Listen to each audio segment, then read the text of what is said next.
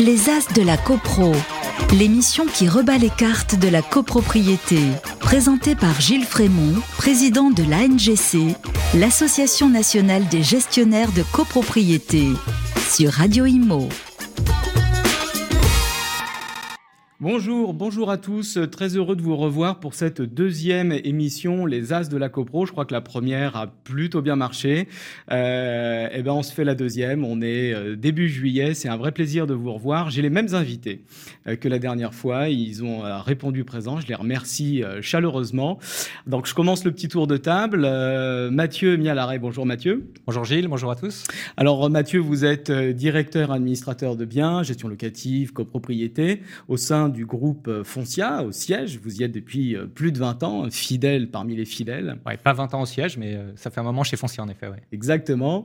Euh, Marie-Hélène Leca, bonjour. Bonjour Gilles, bonjour à tous. Vous êtes euh, dirigeante responsable d'agence Auralia, euh, Paris 17e, donc syndic de copropriété, Exactement. pur et dur. Mhm. Enfin, ADB, euh, plus, AD- ADB. ADB, syndic de copropriété. Et euh, à ma droite, Pierre-Édouard Lagrolet. Bonjour Pierre-Édouard. Bonjour Gilles, bonjour à tous. Pierre-Édouard, vous êtes avocat au barreau de Paris, avocat au barreau de Lyon, vous êtes euh, Bordeaux, pardon. Peut-être peut-être demain, De peut-être l'autre demain à côté, Lyon aussi. c'est tout ce que je vous souhaite à l'international. Euh, vous êtes docteur en droit et auteur euh, du livre Syndic de copropriété paru chez Edilex. Alexis Decoster, bonjour Alexis. Bonjour Gilles, bonjour à tous. Et voilà, merci vous aussi de votre, euh, de votre présence. Vous êtes euh, responsable, directeur, euh, métier, administrateur de biens, gestion locative, copropriété au sein du groupe Crédit Agricole Services Immobiliers. Tout à fait. Alors on attaque, euh, voilà, on a un rythme soutenu. On va essayer de euh, s'y tenir, même si on a beaucoup de choses à dire. Je vous sens très bavard aujourd'hui, et tant mieux. Et on va commencer par la séquence 1, le point juridique. Les As de la CoPro, le point juridique. Première question, premier thème que je voudrais aborder avec vous, euh, dans ce thème, le point juridique, c'est les failles du VPC. Le VPC, le vote par correspondance. Donc aujourd'hui en Assemblée Générale, et donc depuis la loi Elan, on peut voter euh, en, adressant à son syndic un formulaire de vote par correspondance qui est réglementé, euh, dans lequel on coche son choix de vote pour, contre, abstention, question par question, résolution par résolution. Aujourd'hui, le VPC n'est pas décrié, mais il est euh, discuté. Il y a des failles, il y a des défauts, et on le voit sur le terrain, et donc on en parle aujourd'hui. Marie-Hélène, c'est quoi ces défauts principalement? Alors, ces défauts, c'est principalement le- la problématique des passerelles, donc le- le- les, deuxièmes, euh, les deuxièmes votes en séance. Il faut qu'ils soient euh, indiqués au sein du formulaire. Et ensuite, les problématiques de vote de travaux, où si on veut choisir une entreprise, il faudrait que euh, résolution par résolution, on porte les entreprises, ce qui peut aussi euh, générer que les copropriétaires votent pour euh, plusieurs devis en même temps. Enfin, parfois, c'est un peu cacophonique aussi, parce que c'est pas évident. L'absence de débat fait que c'est un peu compliqué parfois de, de chez soi de pouvoir être intelligible pour les copropriétaires. Euh, c'est assez rigide hein, puisqu'on ne peut euh, rien euh, amender, hein, euh, on, ne peut, on ne pas toucher au, formulaire et par conséquent, s'il y a des amendements lors de l'Assemblée générale, il faudrait compter ces copropriétaires comme défaillants puisque la résolution a bougé. Donc il y a encore des choses à améliorer. Le côté positif, c'est quand même de permettre à des gens enfin en tout cas d'éviter l'absence de fréquentation des assemblées générales, euh, ou en tout cas de l'accroître. Euh, mais il y a peut-être un peu des, des choses à amender euh, pour Alors, que ça soit plus efficace. C'est vrai que le VPC a été créé pour lutter contre l'absentéisme en Assemblée générale. Est-ce qu'il a fait monter euh, le taux de votants Euh, Est-ce qu'il n'a pas, au détriment du taux de participation physique et donc de, de- de- de débat, de délibération On parlait des passerelles, on parlait des résolutions à trous, des candidatures spontanées. Pierre-Édouard, votre sentiment sur ce VPC d'un point de vue avec l'œil purement juridique? C'est pour l'instant assez difficile à évaluer parce que la pratique euh, a été celle de- des assemblées générales pendant la période Covid et le recours a été assez massif, parfois même euh, unique, puisque les assemblées générales ne sont euh, souvent pas tenues tout simplement et, euh, les votes sont passés par cette méthode-là de, vote par correspondance. Donc c'est difficile d'avoir du recul et d'avoir un œil, un regard objectif sur la situation aujourd'hui, de pouvoir faire des statistiques. Maintenant, les, difficultés que, l'on a rencontrées, euh, et elles ont été très bien décrites par Marie-Hélène, ce sont des problèmes d'amendement de séance, c'est de d'être bloqué finalement dans la vie euh, de l'Assemblée générale, de savoir comment on peut aménager une résolution sans perdre la moitié euh, des votants qui sont par correspondance, parce qu'on a touché une virgule, parce qu'on a légèrement modifié un prix, parce qu'il y a eu cet amendement qui les rend défaillants. D'où la... Qu'est-ce que l'amendement? Il faudra peut-être que la jurisprudence se prononce sur la doute, définition sans doute qu'elle sera moins stricte que ce qu'on a tendance à dire, parce qu'on a tendance à être très rigoureux sur le texte, notamment parce qu'il y avait initialement une rédaction un peu plus large avec l'amendement substantiel, et ça n'a pas été conservé. On a un amendement tout simplement. Peut-être que la jurisprudence desserrera un petit peu l'analyse que l'on a euh, euh, qui est une analyse prudente. Mais euh, dans tous les cas, il y a une difficulté de cette participation distante et on comprend qu'on veuille protéger la personne qui n'est pas là. Mais c'est vrai que c'est bloquant pour l'Assemblée générale, c'est bloquant pour sa capacité de décision. Et en plus, s'ajoute à cela pour les syndics une difficulté euh, qui n'est pas directement la leur, mais qui est celle des éditeurs de logiciels. J'ai eu l'occasion de le dire plusieurs fois, mais euh, on assiste à des problématiques qui sont d'ordre purement technique, où on a des logiciels qui ne sont pas encore parfaitement calibrés pour le vote par correspondance, et notamment pour modifier le vote des correspondants absents et qui deviennent défaillants parce que, euh, eh bien, on a amendé en séance une résolution. Et ça, c'est un vrai problème juridique et technique qu'il va falloir résoudre dans les tout prochains mois parce que je pense qu'il y a des syndics qui vont aller au-devant de difficultés. C'est vrai que euh, sur les passerelles, pour l'instant, je crois qu'on a un seul arrêt d'un tribunal d'Orléans euh, qui dit euh, qu'il faut prévoir sur le formulaire le second vote, sauf que certains et notamment à la CLCV, je crois que c'est leur position, hein, disent mais comment peut-on voter en deuxième lecture si on n'a pas le résultat de la première lecture, de la première décision, parce qu'on peut tout à fait changer son vote en deuxième lecture en fonction des débats, d'une délibéra, de la délibération de la première euh, lecture. Euh, Mathieu Oui, mais exactement. Moi, je pense que c'est vraiment ça la limite du vote par correspondance. Euh, c'est qu'on est exclu des débats. Et l'Assemblée générale, c'est un lieu de débat, c'est un lieu d'échange. D'ailleurs, on dit l'Assemblée générale, après en avoir délibéré, décide d'eux. Et, c'est très sain. Et l'ordonnance, euh, la, dernière ordonnance sur la copro, finalement, a conforté euh, ce rôle de l'Assemblée générale, hein, puisqu'elle a. Voilà, on parlait d'autres solutions. Là, l'Assemblée générale reste un lieu de débat, de, de démocratie directe où chacun s'exprime, vote, mais après avoir entendu les autres. Et là, le vote par correspondance l'empêche complètement.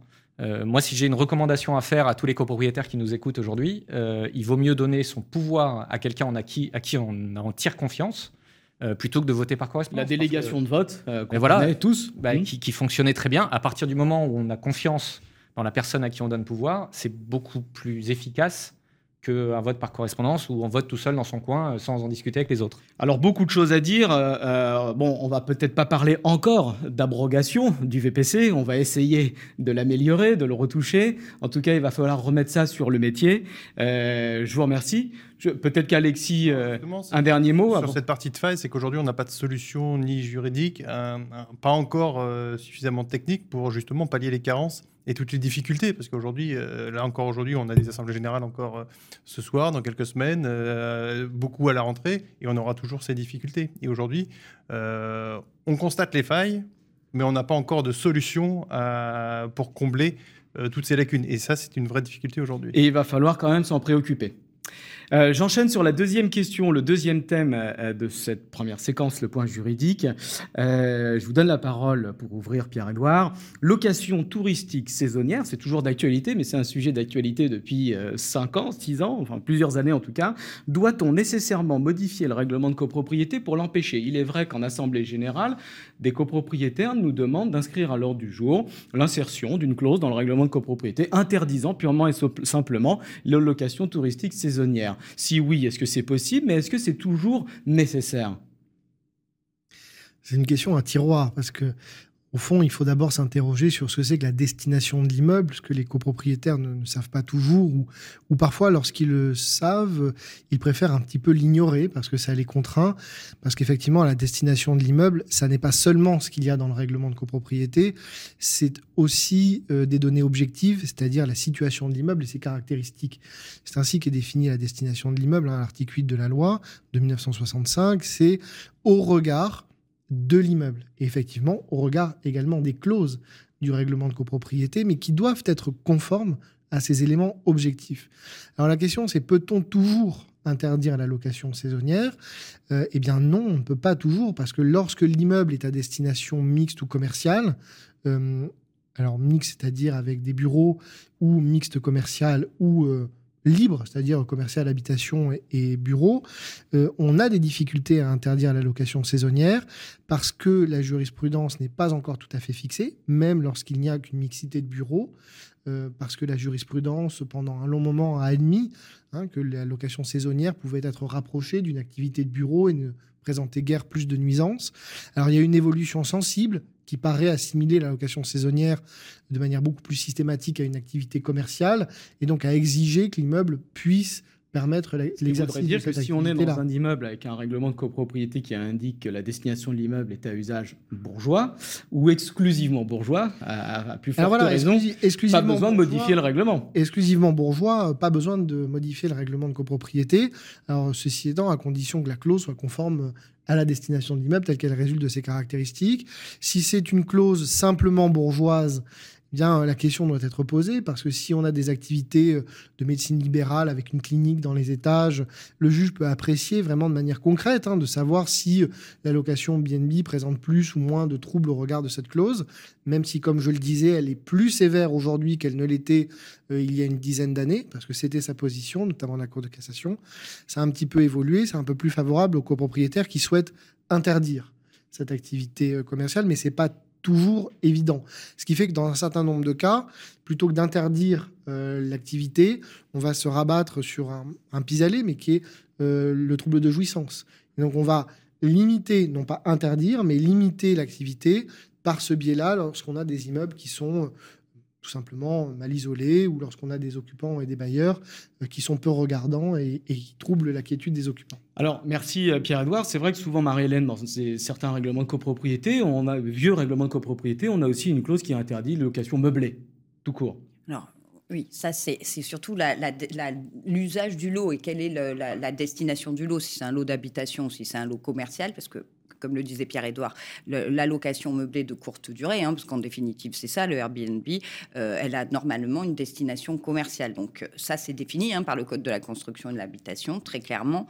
Euh, et il y a aussi... Ce qui voudrait dire que si, si en tant qu'activité commerciale, l'allocation Airbnb serait purement et simplement impossible dans un, dans un immeuble. Donc pas la peine d'aller rajouter une clause. Pas la peine d'aller rajouter une clause selon la destination du lot, oui, selon l'usage du lot qui, qui en est fait. Alors, euh, alors après, il y a la jurisprudence qui a effectivement récente, hein. euh, récente qui, a, qui, avait condamné un propriétaire, mais qui se livrait à, la location touristique un peu à échelle hôtelière, c'est-à-dire qu'il avait plusieurs euh, biens, plusieurs logements au dernier étage. Il le faisait, disons, à grande échelle. est-ce que ce, est-ce qu'il aurait eu la même décision vis-à-vis d'un particulier qui euh, aurait loué occasionnellement, euh, en, plus une partie seulement de son logement d'habitation, est-ce que le juge serait allé jusqu'à qualifier euh, cette activité de commerciale Je ne sais pas comment est la jurisprudence et comment apprécient les magistrats, mais je suppose, parce que moi j'ai eu le cas sur un immeuble où c'était carrément une location intensive, c'est-à-dire 70 couchages dans un immeuble parisien. donc là, on était, enfin tout a été utilisé, hein, c'est-à-dire le troubles de voisinage, euh, avec les attestations, la mobilisation, euh, une, une, partie, euh, une partie avec l'examen du règlement de copropriété au niveau judiciaire. Là, on essaye de, croiser tous les faisceaux pour interdire cette location-là, quoi. Parce que le, fondement du, de la problématique de la location de courte durée, c'est les gènes que ça occasionne et la, comment dire, la, la dévalorisation de l'appréciation du bien, en définitive, par des allées-venues, par, par des désordres au niveau des parties. Et là, on est sur les troubles du voisinage, euh, etc. On est sur un autre fondement. Finalement, donc, euh, euh, la notion de destination de l'immeuble est importante. La qualification de cette activité-là en face, elle est également, on confronte les deux bah, pour savoir si c'est interdit ou s'il faut rajouter une clause ou pas. Je propose qu'on passe à la deuxième séquence parce que le temps défile. C'est la question du copropriétaire. Les As de la CoPro, la question du copropriétaire. Bonjour, je suis Madame Albiol, je suis copropriétaire. J'ai des questions concernant le DPE collectif. Le DPE collectif, qu'est-ce que c'est exactement? Quels sont les délais pour les effectuer. Le DPE collectif est-il fiable? Et surtout, aura-t-il des conséquences sur les appartements en termes de location et ou de vente? Et enfin, pour terminer, le syndicat des copropriétaires peut-il être tenu responsable vis-à-vis du bailleur en cas d'interdiction de louer? Je vous remercie. Alors, il y a pas mal de questions, mais on va donner la parole à Alexis qui a envie d'intervenir sur le DPE. Alors, ça pose énormément de questions ce DPE collectif. Alors déjà, DPE collectif, il fait partie déjà de tout euh, cet arsenal de, documents, de diagnostics que l'on a, euh, que son qu'on se doit de, de, mettre en œuvre dans le cadre euh, de, nos assemblées générales de copropriété. Aujourd'hui, à date, le DPE collectif, c'est quoi? C'est ni plus ni moins que le DPE individuel, mais à, l'échelle de, l'immeuble en copropriété. Alors, on a une petite subtilité depuis la loi croissance euh, de 2021, c'est que le DPE collectif. Climat et résilience. Climat et résilience, pardon, ouais. Euh, croissance, ce sera peut-être la prochaine. Ce sera peut-être la prochaine, ouais. ne vaut plus DPE individuel. Euh, alors, ça, c'est quelque chose qui est, qui s'est très peu vu dans, le, dans le cadre du, de, de, ces nombreux articles du Code de la construction, que ce soit sur la partie législative et réglementaire. Alors ça, c'est déjà une, une, première information que l'on a. Euh, et donc aujourd'hui, ce DPE collectif, on est en attente encore d'un décret euh, apparaître, puisque euh, bah, il y a tout un tas notamment d'informations que le syndic devra transmettre, et notamment il est Au, au, diagnostiqueur, tout à fait, pour que ces auditeurs ou diagnostiqueurs soient en capacité de réaliser cette, ce, ce, DPE collectif. donc aujourd'hui, c'est un DPE, ce, ce DPE est opposable.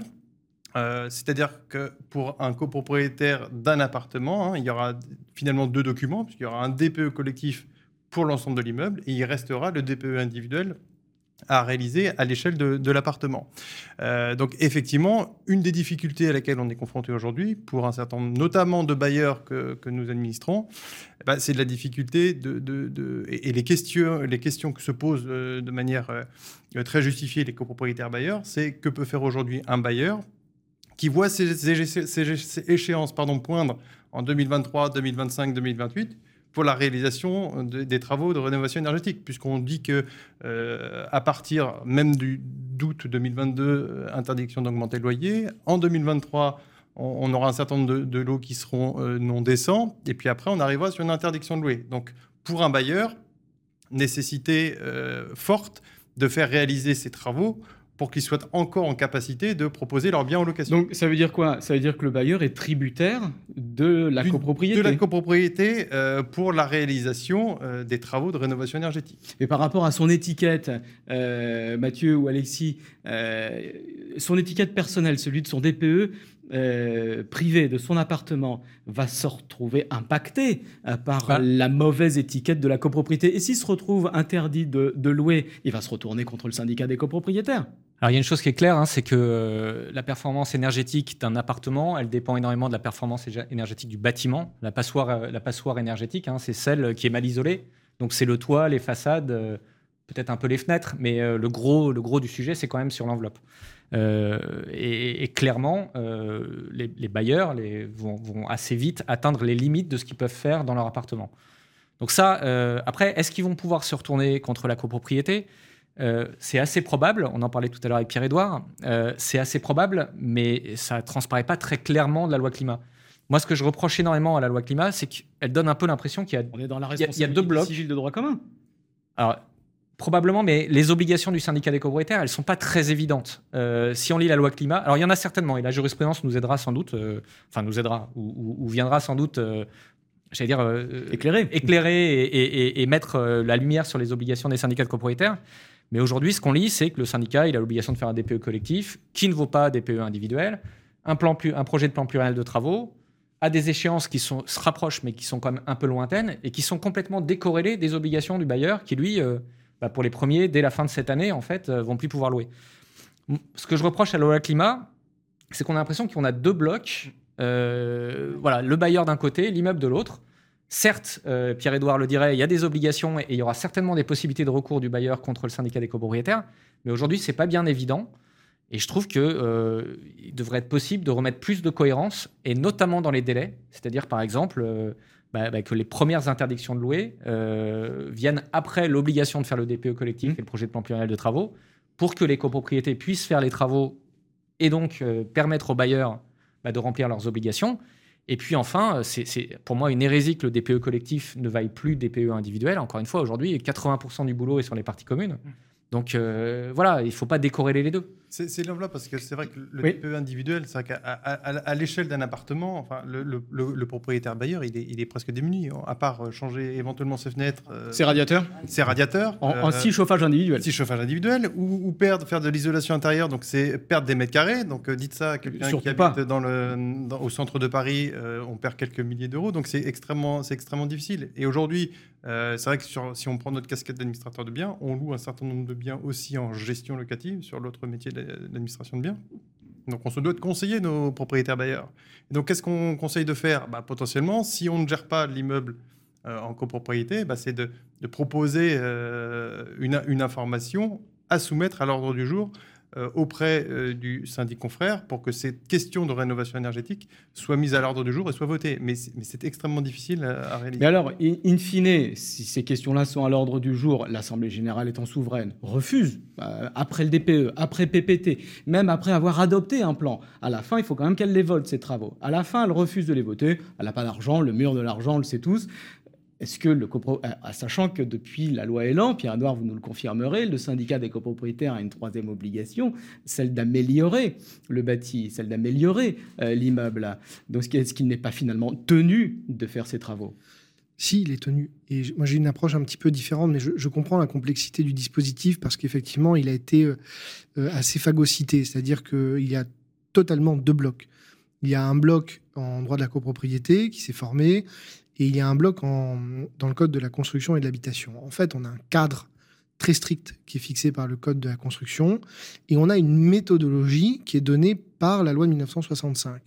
Le problème, c'est qu'il y a une décorrélation entre les deux. Mathieu l'a parfaitement dit, les calendriers ne sont pas du tout euh, adaptés parce que les calendriers euh, en droit des baux euh, sont beaucoup plus pardon, ils arrivent beaucoup plus tôt que le calendrier de la copropriété, alors que les deux sont intimement liés lorsqu'il y a de la location en copropriété.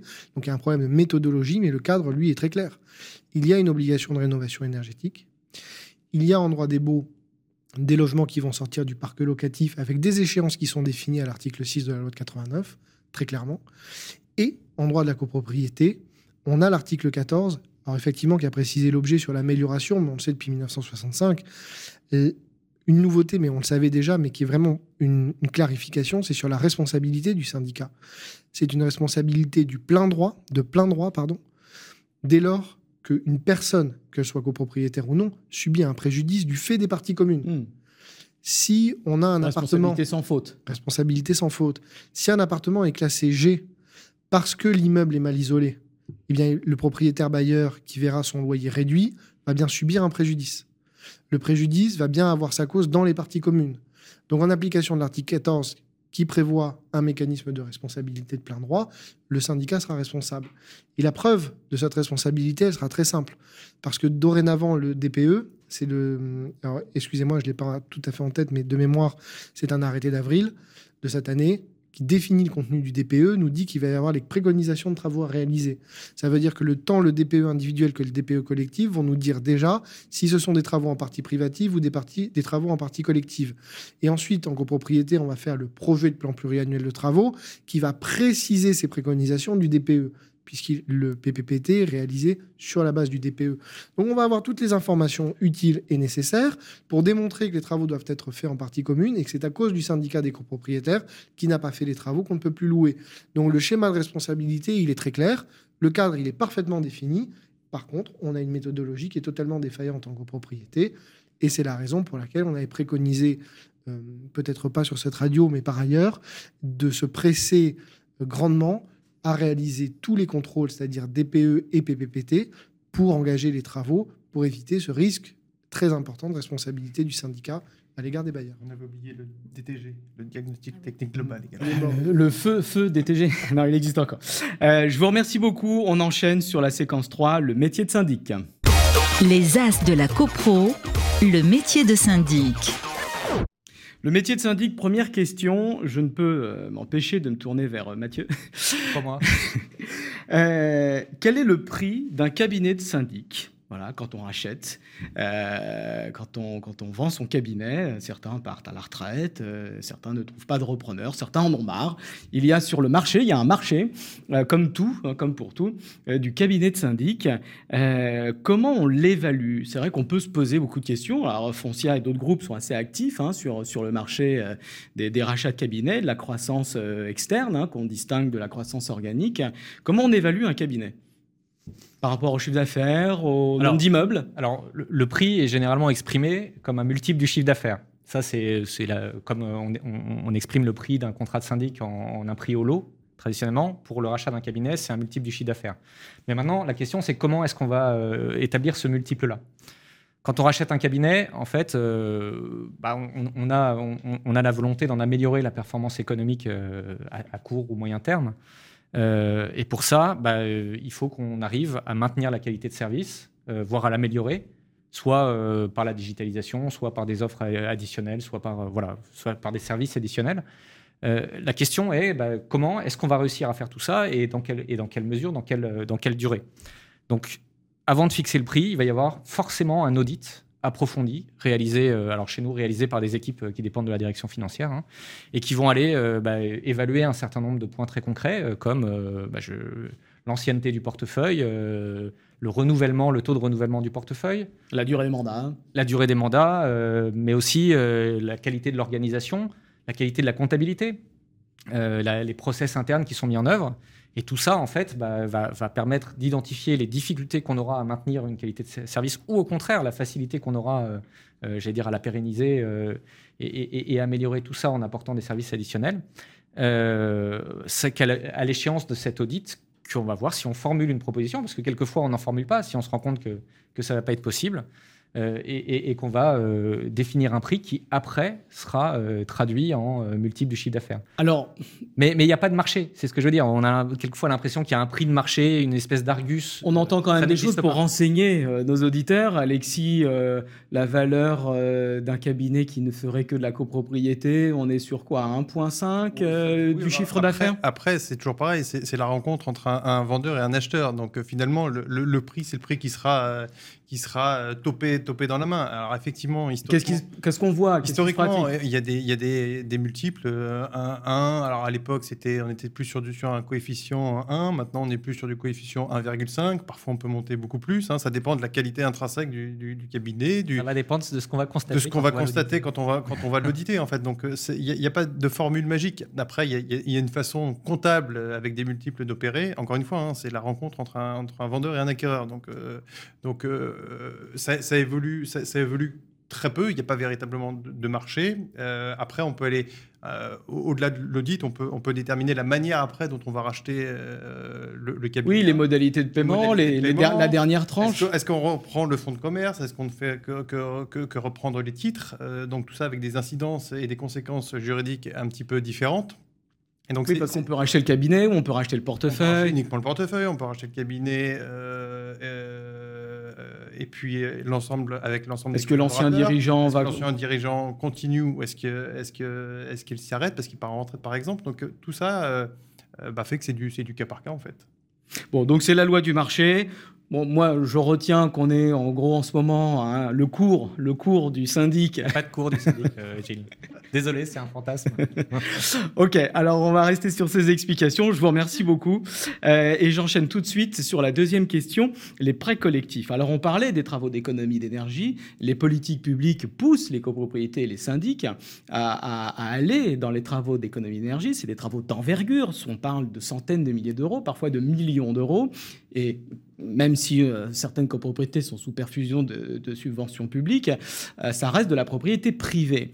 Et donc cette, propriété privée, cet entretien, ce patrimoine, se finance avec des fonds propres ou, ou si on est sur des grosses cotes-parts, on parle parfois de cotes-parts de 20 000, 30 000 euros, 40 000 euros pour chaque copropriétaire, on part nécessairement sur des prêts collectifs. En tout cas, on part, on propose des prêts collectifs. Sauf que euh, on constate depuis euh, bah, un peu toujours euh, qu'il y a pénurie en matière d'offres de prêts collectifs. Et la question que je pose à Mathieu ou Alexis, ou qui veut prendre la parole, où sont les banques aujourd'hui? On a l'impression qu'il n'y a qu'une seule banque et donc pas de concurrence. Et, et si on la trouve, c'est une vraie galère pour monter un dossier sur le plan administratif, Mathieu.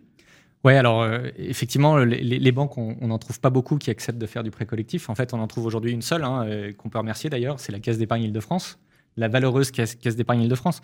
Je, crois que le, problème, euh, c'est que aujourd'hui, les, charges et les obligations qui pèsent sur les banques sont totalement écrasantes par rapport à l'intérêt qu'a pour eux un emprunt collectif ou un prêt collectif si on se place de leur côté. Euh, aujourd'hui, en fait, ils ont, euh, les banques ont des obligations de conformité, de découverte de clients, de, de, collecte de pièces, de vérification, qui, qui, qui, les écrasent administrativement et qui finalement euh, retirent tout intérêt à un, prêt collectif. Je pense qu'on en est en partie responsable, hein, parce que, alors là, les, les, les, syndics qui nous écoutent, les gestionnaires qui nous écoutent le savent bien, il y, a deux types d'emprunts collectifs, et, et, je parle de l'emprunt collectif facultatif, c'est-à-dire à adhésion facultative Par, le, par, par, le, par le copropriétaire. Il y a celle où euh, le copropriétaire rembourse directement, et on s'est tous, nous, syndics, euh, précipités vers cette solution parce que, euh, bah, parce que pour nous, ça semblait plus facile.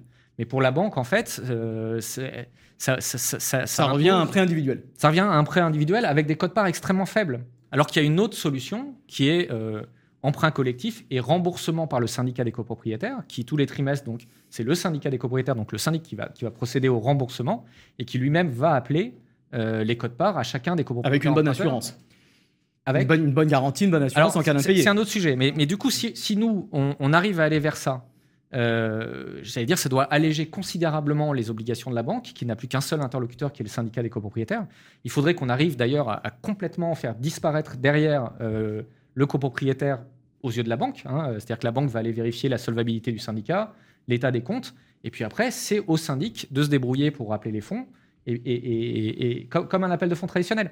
Euh, je, vais rapidement, mais euh, vous évoquez le problème de la garantie financière. Aujourd'hui, le cautionnement est obligatoire. On peut se poser la question est-ce que vraiment c'est nécessaire qu'un emprunt collectif soit euh, entre guillemets assuré par un cautionnement obligatoire qui renchérit les coûts? Quelle est la différence entre appeler, faire un appel de fonds sur 10 ans par exemple pour rembourser trimestriellement une cote-part d'emprunt et appeler immédiatement la cote-part de très gros travaux? Est-ce qu'il y a plus de risques pour un syndicat copropriétaire à appeler euh, en 10 ans des, sommes faibles ou en une fois, deux fois, trois fois des sommes très importantes? Et pourtant, quand on fait des appels de fonds euh, travaux, ben, il n'y a aucun système de cautionnement en place. Il y a une solidarité, il y a des, euh, des, moyens de recouvrement. Mais est-ce qu'on ne pourrait pas appliquer à l'emprunt collectif ce même type, ces, mêmes types de privilèges, ce même type de recouvrement Alors, simplifier les choses. C'est très technique et c'est très intéressant, Alexis, au Crédit Agricole. On réfléchit à ces questions. Bien sûr, bien sûr. La, difficulté technique que, pose Mathieu, elle est réelle, en fait. Euh, ne serait-ce qu'au sein des différents emprunts collectifs qui existent, euh, puisqu'il y a l'emprunt avance sur subvention, euh, il y a l'emprunt, donc le groupe d'emprunteurs individuels, on a l'emprunt collectif euh, euh, classique, on a l'emprunt voté à l'unanimité qui n'existe que qu'en théorie. Enfin, tout ça mériterait une, simplification forte. C'est vrai que côté banque, il y a des vraies difficultés, ne serait-ce que techniques, pour mettre en place ce qu'on appelle ces, ces, chaînes de, crédit. Parce qu'effectivement, bah, côté banque, on doit répondre à un certain nombre de critères de contrôle et c'est pas, c'est extrêmement complexe euh, à mettre en place. Euh, compte tenu en plus du fait, alors c'est moins vrai maintenant puisqu'on a eu un décret qui est passé inaperçu euh, par rapport au taux d'usure. C'est vrai qu'économiquement,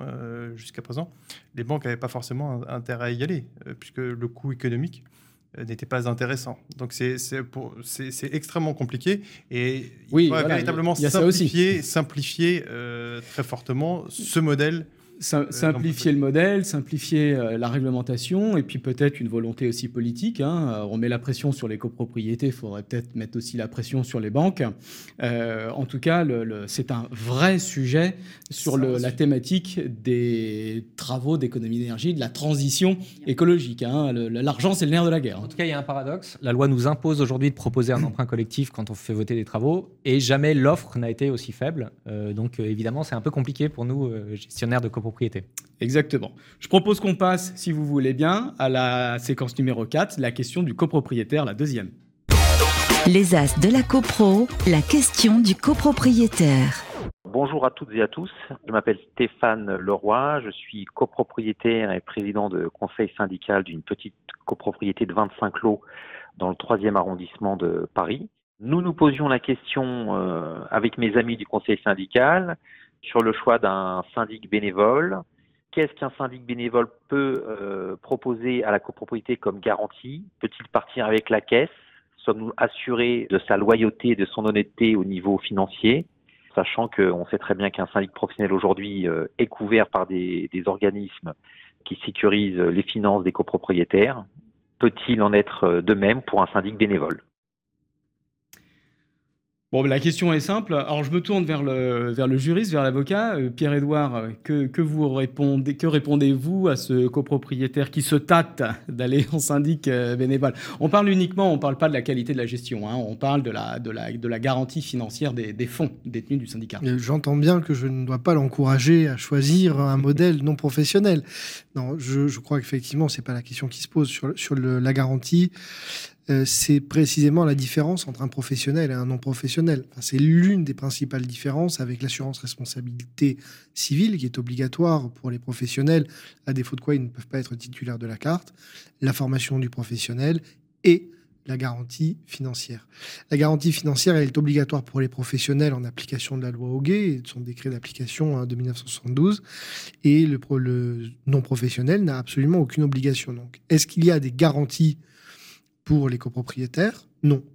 Il n'y en a pas, il n'y a pas ce mécanisme de garantie autonome qui permet à première demande d'être remboursé des sommes qui auraient euh, disparu euh, ou en tout cas qui seraient euh, indéterminé dans un, dans un magma Quand bien même les euh, fonds seraient sur un compte bancaire séparé, hein, ça n'a rien à voir. Oui, oui ça n'a rien à voir, effectivement.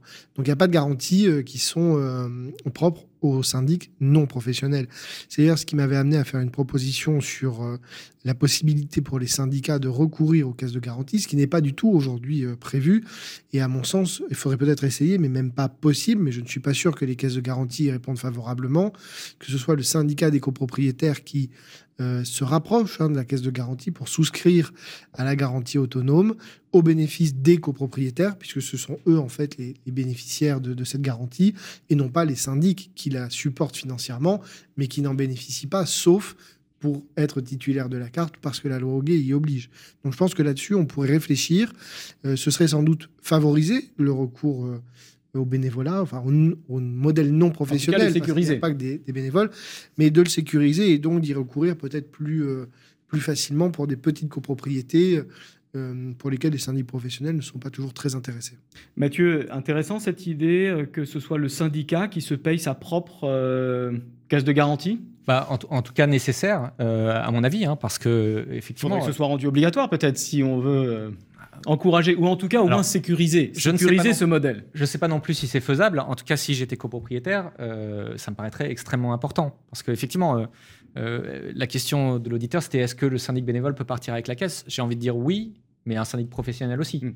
la question, c'est quelles conséquences pour le syndicat? Et là, effectivement, bah, si le syndic est professionnel, enfin, je ne vais pas redire ce qu'a dit Pierre-Edouard, mais les conséquences pour le syndicat vont être limitées. Si les bénévoles, potentiellement, elles vont être énormes. Euh, mais ça va être la même chose en matière de responsabilité civile. Euh, si, euh, si le syndic bénévole fait une bêtise et qui engage la responsabilité du, syndicat des copropriétaires, s'il n'a pas d'assurance, les conséquences financières peuvent être dramatiques pour le syndicat des copropriétaires. Ça va être la même chose pour l'obligation de formation. enfin voilà, il y a beaucoup de choses qui font que, quoi qu'on dise, quoi qu'on fasse, et quels que soient les mécanismes qu'on met en place, je pense que le modèle bénévole va rester très adapté à des petites copropriétés. Euh, il faut se dire que le syndic bénévole, euh, avant de le choisir, bah, il faut quand même le connaître un peu, euh, bien lui faire confiance, hein, pas juste dire bah tiens vas-y sur ta bonne mine je te fais confiance parce que encore une fois les conséquences pécuniaires pour tout le monde peuvent être extrêmement importantes. On est sur un mandat intuitu personnel, on reste. On est sur un mandat intuitu personnel. Donc dans les petites copropriétés, quand on se connaît très bien, quand on se connaît très bien, quand c'est une, je vais pas dire une gestion familiale, mais pas très loin ou en tout cas entre amis, voilà ou presque, ça va très très bien marcher dans les grandes copropriétés euh, où on ne connaît pas bien ses voisins, où il commence à y avoir forcément des, conflits d'intérêts ou en tout cas des, options de gestion distinctes selon les uns les autres, etc.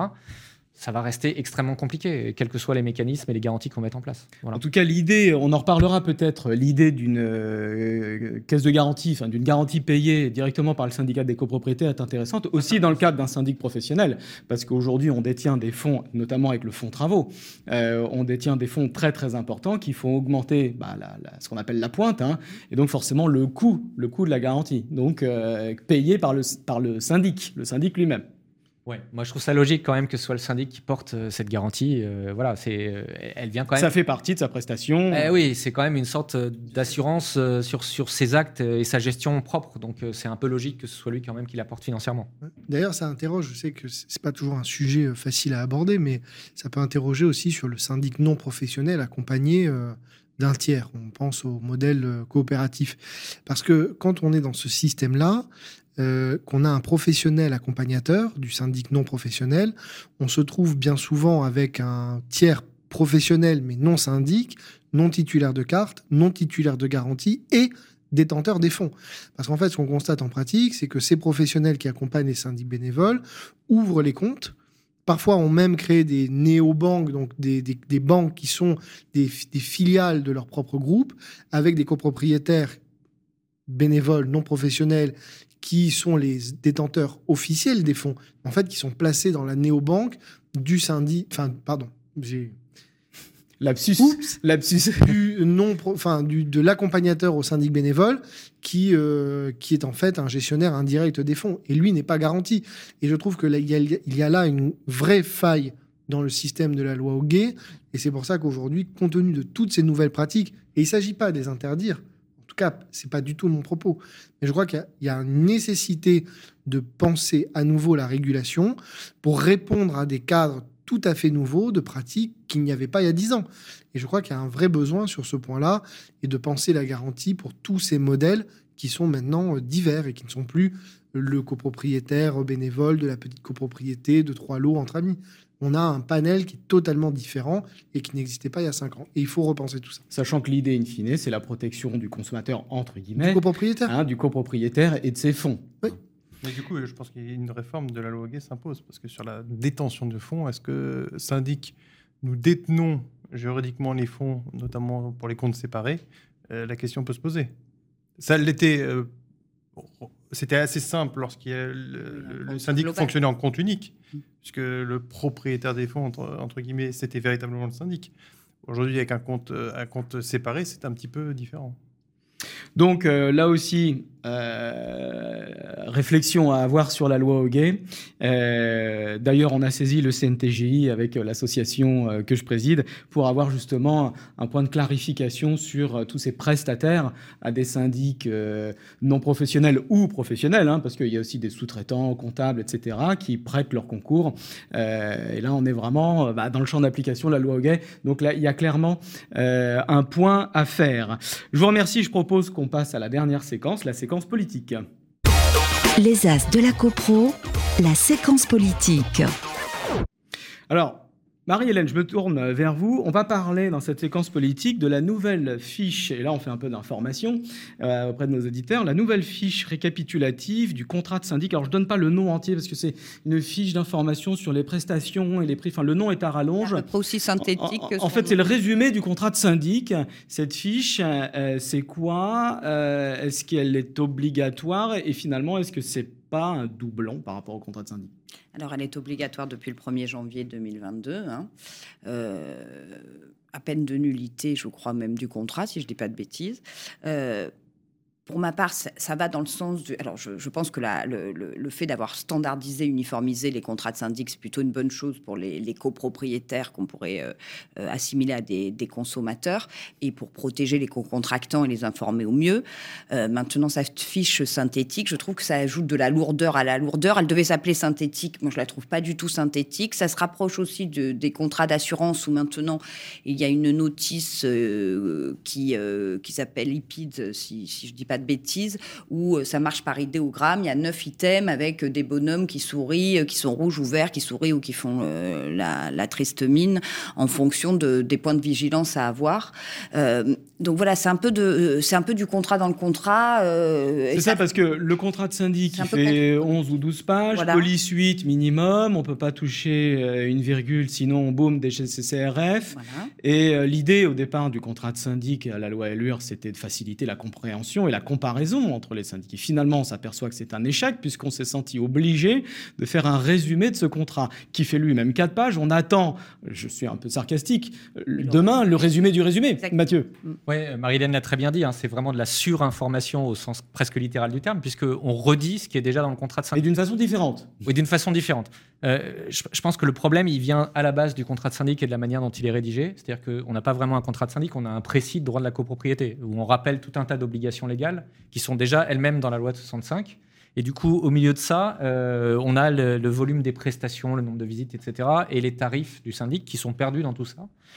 À mon avis, on peut faire beaucoup plus simple. Il faudrait euh, réécrire le contrat type avec des conditions générales qui, elles, sont finalement le socle commun à tout le monde qui peuvent renvoyer euh, à, la loi de 65 sur les, euh, la prise d'effet, la durée, le renouvellement, la résiliation anticipée, etc. On n'est pas obligé de tout marquer puisque de toute façon c'est la loi.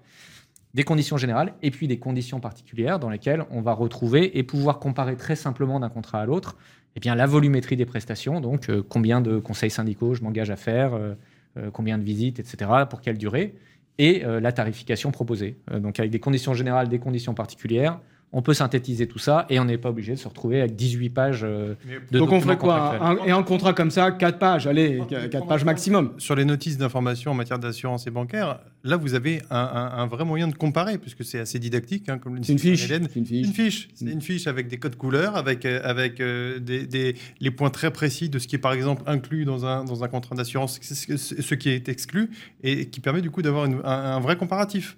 Et donc, je pense que le bon modèle, c'est celui-ci, et pas effectivement ce côté très, très, très, rédigé. Si, si, on adopte définitivement le contrat type, mais reprendre le problème tout à zéro, remettre à plat, comme le propose Mathieu, on abandonne ce contrat type-là. ça ne veut pas dire qu'on n'aurait pas un contrat type. Hein. Euh, moi, je, suis personnellement assez favorable. Non, mais si la fiche est rendue nécessaire, c'est parce que le contrat type. C'est parce qu'il est mal rédigé, pas parce qu'il existe. Je pense que c'est assez nécessaire que tout le monde euh, fasse une proposition sur les mêmes bases, très simplement comparable. Ça, euh, à mon avis, il y a relativement peu de syndics qui remettent ça en question, enfin il y en a sûrement.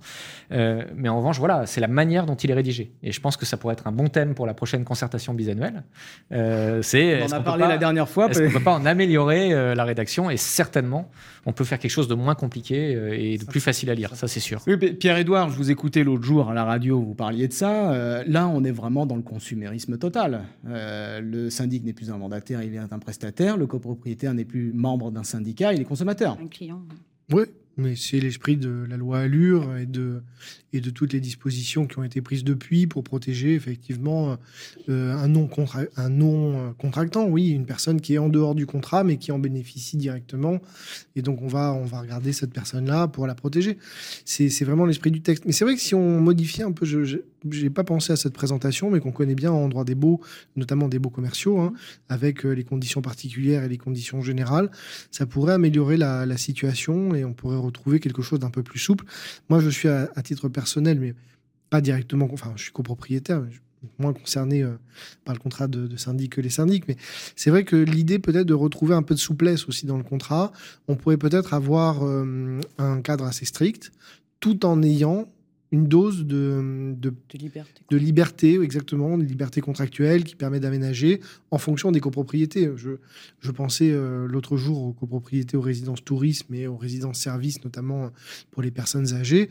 Je, ne comprends pas qu'on puisse gérer de la même manière, avec le même contrat, avec les mêmes obligations en tout point, un immeuble de ce type-là où il peut y avoir 200 lots et un immeuble de 3 lots euh, sur un niveau, ou même une copropriété horizontale et une copropriété verticale en IGH. Ça n'a aucun sens intellectuellement, raisonnablement, ça n'a aucun sens d'avoir strictement les mêmes règles en tout et de les mêmes prestations avec les mêmes présentations. Ça n'a pas de sens. Surtout qu'on multiplie les régimes, différents régimes juridiques en copropriété, les immeubles tertiaires qui peuvent euh, s'affranchir aujourd'hui hein, de la loi de 65, hein, euh, les immeubles tertiaires, et adopter une autre convention euh, bah, beaucoup plus libre, type ASL. alors les ASL, c'est encore autre chose, mais les résidences-services, les résidences étudiantes, les petites copropriétés qui ont aussi leur, leur régime, bah, ces copropriétés, on pourrait imaginer une forme de co-gestion hein, où le, le conseil syndical aurait une activité euh, prépondérante.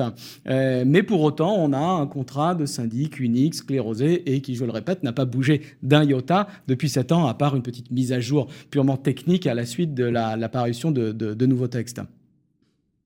Alexis bah, je... Pas grand-chose à rajouter, si ce n'est qu'il il faut vraiment une concertation bisannuelle pour qu'on. Alors normalement, on est censé la faire cette année. Euh, visiblement, si on compte bien, oui, on, arrive, à, on arrive à, juillet 2022. Euh, il faut qu'on simplifie, simplifions, simplifions, parce que c'est vrai que euh, Pierre Edouard, tu, tu, le disais la dernière fois, c'est de la surinformation. Enfin, je vous posez la question à un copropriétaire qui a reçu sa convocation d'assemblée générale. Je ne sais même pas d'ailleurs s'ils lisent du coup. Je ne suis pas certaine. cette fiche, mais, en fait voilà, on, on produit du papier, on gaspille du papier pour pas grand-chose aujourd'hui. c'est vrai que l'excès d'information, on perd le lecteur et finalement bah, perd, euh, perd la valeur du contrat. Je vous remercie vraiment à tous. Cette émission euh, touche à sa fin. Euh, j'avais un dernier thème pour la séquence politique, mais je la garde pour la prochaine émission. Donc suspense, puisque là, le temps est écoulé. Je vous remercie donc Mathieu Mialaret, je rappelle, vous êtes directeur métier, copropriété, gestion locative, administrateur de biens, donc chez Foncia. Exactement, Foncia. On dit plus Foncia Group, hein. c'est Foncia maintenant. Foncia. Euh, merci encore pour votre, pour votre venue. Marie-Hélène Leca, euh, responsable d'agence chez euh, Oralia, syndic, vous êtes vous-même à Paris. Alexis de Coster, vous êtes directeur métier, pareil, comme, comme, comme Mathieu, mais chez Crédit Agricole Services Immobiliers. Merci beaucoup Merci, Gilles. pour votre participation. Et enfin, Pierre-Édouard euh, Lagrelet, euh, avocat au barreau de Paris, avocat au barreau de Bordeaux. Je ne me suis pas trompé cette fois, mais Lyon, je suis sûr que la prochaine fois, je pourrai le prononcer. Et vous êtes, je rappelle, parce que c'est un excellent ouvrage, euh, auteur de, de l'ouvrage Syndic de copropriété, paru chez Edilex. Je vous remercie beaucoup. Cette émission est maintenant terminée. Je vous souhaite de passer un bel été. On se revoit à la rentrée et bien sûr, faites de la copro. Les As de la CoPro, une émission à réécouter et télécharger sur le site et l'appli radio.imo et sur toutes les plateformes de streaming.